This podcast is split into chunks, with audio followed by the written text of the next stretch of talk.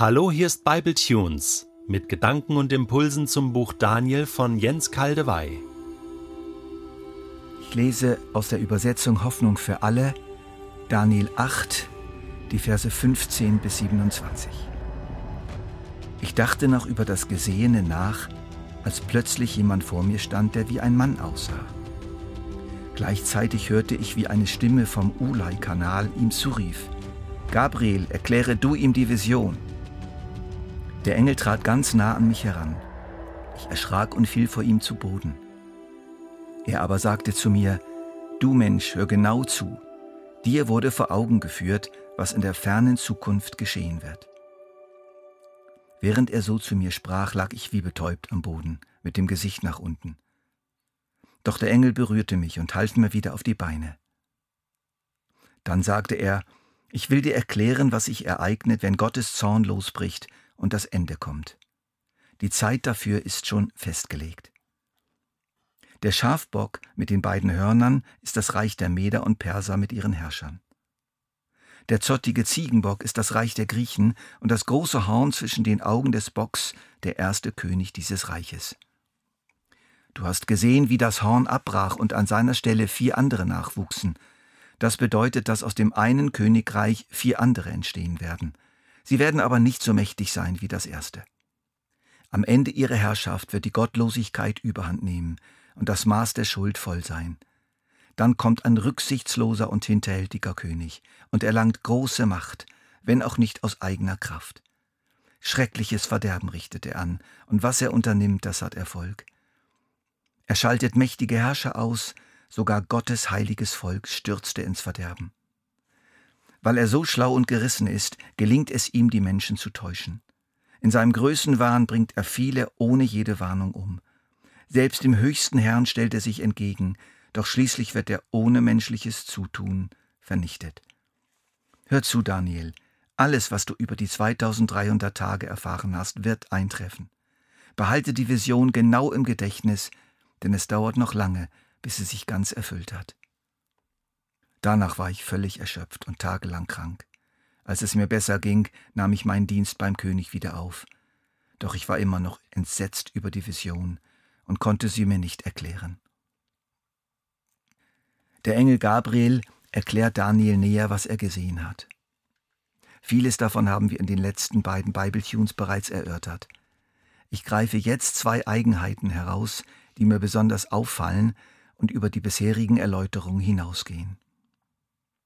Der Name Gabriel bedeutet Mann Gottes, wobei im Hebräischen mit diesem Ausdruck ein wehrhafter, starker Mann gemeint ist, eine Art Held.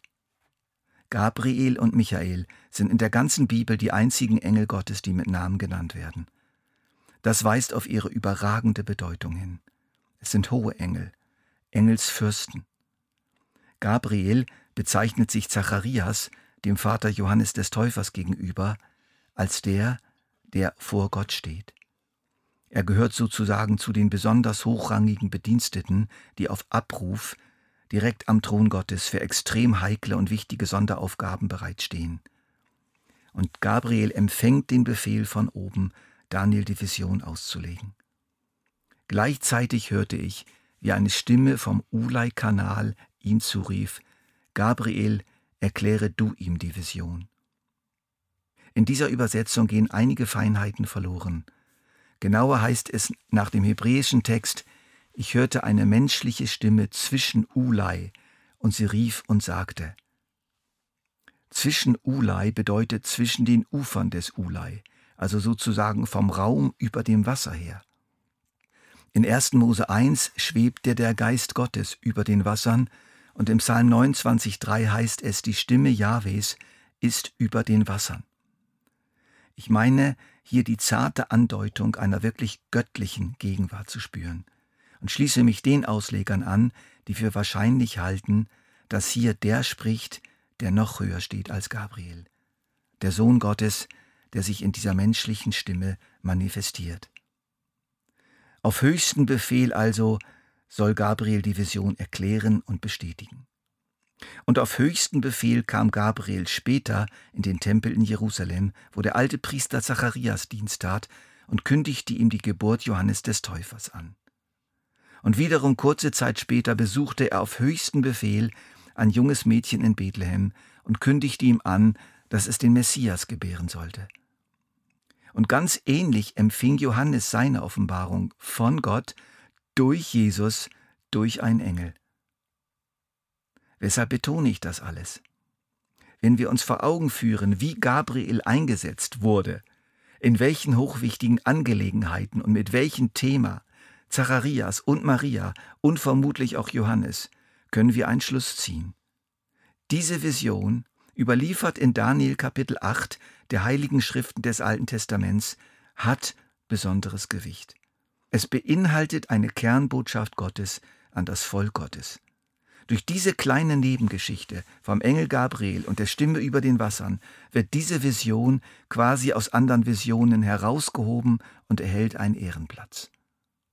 Und genau an dieser Stelle muss ich noch auf eine weitere Besonderheit dieser Vision hinweisen, auf eine gewisse, wie soll man sagen, Grauzone in der Sprache. Ein Engel fragt den anderen, Wann hat die Auflehnung gegen den Herrn des Himmels und die schreckliche Entweihung des Tempels ein Ende? Gabriel sagt zu Daniel, Du Mensch, hör genau zu, dir wurde vor Augen geführt, was in der fernen Zukunft geschehen wird. Ich will dir erklären, was sich ereignet, wenn Gottes Zorn losbricht und das Ende kommt. Wir haben hier die Stichworte Ende, ferne Zukunft und Gottes Zorn. Und das sind Formulierungen, die meiner Ansicht nach mehr als eine Deutung zulassen. Hier spiegelt sich noch etwas Tieferes, Größeres. Man weiß dann doch nicht so ganz genau, was für ein Ende denn gemeint ist und was für eine ferne Zukunft und was für ein Zorn. Sicher ist das Ende des Wütens von Antiochus gemeint und der Zorn Gottes über den neuen Abfall der Juden. Aber interessant ist doch, dass Jesus und die Apostel eben auch oft vom Ende der Zeiten geredet haben. Und die Offenbarung des Johannes spricht ausdrücklich vom Zorn des Lammes, der über die Menschen losbricht vor der Wiederkunft Christi. Und Paulus redet speziell vom großen Abfall eines großen Teils der Christen vor der Zeit des Antichristen. Ich zitiere ihn. Lasst euch von niemand in irgendeiner Weise irreführen. Denn vor dem Tag des Herrn muss es zuerst noch zur großen Auflehnung gegen Gott kommen und jener Mensch muss in Erscheinung treten, der alle Gottgesetzlosigkeit in sich vereinigt und der zum Verderben bestimmt ist. Er wird sich allem widersetzen und sich über alles erheben, was Gott genannt wird und Gegenstand der Verehrung ist. Mehr noch, er wird seinen Thron im Tempel Gottes aufstellen und sich selbst als Gott ausgeben. 2. Thessalonicher 2 Die Ähnlichkeit mit der Vision Daniels ist unverkennbar so möchte ich betonen, dass auch in Daniel 8 in Antiochus zukünftige Antichristen und der weltweite Antichrist bereits abgebildet sind. Und deshalb geht uns dieses Kapitel genauso an wie die Juden damals. Jesus ruft uns durch Kapitel 7 und 8 eindringlich, sozusagen persönlich zu, durch Gabriel und Daniel, wie seinem Volk damals, fallt nicht von mir ab, bleibt treu dann werdet ihr die kommenden antichristlichen Zeiten und sogar die Zuspitzung aller antichristlichen Strömungen und Verfolgung am Schluss der Zeit überstehen. Ich werde diese Zeit begrenzen und komme wieder. Einige von euch werden meine Wiederkunft erleben in ihrem Tod durch die Hand des Antichristen. Einige von euch werden mich als noch auf der Erde lebende Menschen auf den Wolken des Himmels wiederkommen sehen. Verzweifelt nicht in einer Zeit, wo die Macht des Bösen scheinbar unbegrenzte Kontrolle hat. Ihre Tage sind gezählt.